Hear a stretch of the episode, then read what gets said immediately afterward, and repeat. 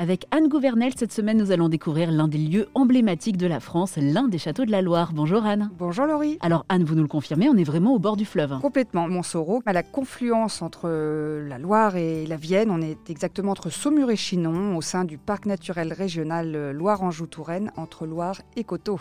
Et ce qui frappe hein, dès notre arrivée dans ce village, ce sont les bâtiments, tous constitués de pierres blanches. Oui, il s'agit du tuffeau blanc. C'est une pierre typique du Val-de-Loire et d'ailleurs son exploitation jusqu'au début du 19e siècle a assuré l'essor économique hein, de Montsoreau. Il a cet effet euh, joliment contrastant avec les toits d'ardoise grisonnants. Et parmi ces demeures, évidemment, il y a l'un des châteaux de la Loire. Oui, c'est l'un des points d'orgue de la visite, bien sûr, le, le château édifié en 1455. hein. Il fut en fait rendu célèbre par le roman d'Alexandre Dumas, La Dame de Montsoreau, qui met en scène les amours contrariés de Diane de Méridor, épouse du comte de Montsoreau, et son amant Bussy d'Amboise.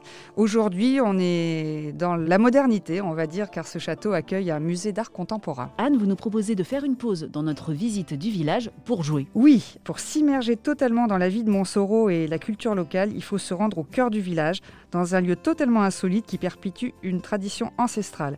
C'est celle de la boule de fort. C'est un jeu classé jeu patrimonial ligérien par le ministère de la Culture. Nous sommes dans les anciennes halles de Montsoreau. Dans ce lieu se déroule une sorte de piste incurvée sur laquelle les joueurs font rouler des boules de 13 cm de diamètre au côté aplati. Et il faut approcher ces boules le plus près du maître. C'est une boule plus petite qui est disposée au centre du jeu. Et les joueurs sont obligatoirement en pantoufles. C'est vraiment à ne pas manquer. Où sont passés mes pantoufles?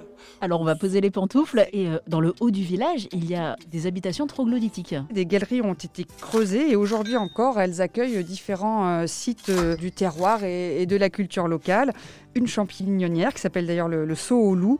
C'est un véritable parcours pédagogique scénographié sur la culture du champignon de Paris de 1900 à nos jours dans un ensemble de galeries euh, destinées à l'extraction du, du fameux tuffeau. Ce dimanche, il y a l'un des événements emblématiques du village. Un incontournable de Montsoreau, ce sont les, les puces de Montsoreau. Elles existent depuis plus de 30 ans. Chaque deuxième dimanche du mois, elles s'installent sur les cales portuaires du 19e siècle. Et c'est très sérieux parce qu'elles sont labellisées France-Europe Antiquité Qualité. Et depuis le port, hein, n'hésitez pas à prendre un bateau pour poursuivre la balade sur la Loire. Merci beaucoup Anne. Merci Laurie. Et rendez-vous tout de suite en page 35 du guide des plus beaux villages de France, édité chez Flammarion, pour y retrouver Montsoreau ou bien sur le site lesplusbeauxvillagesdefrance.org.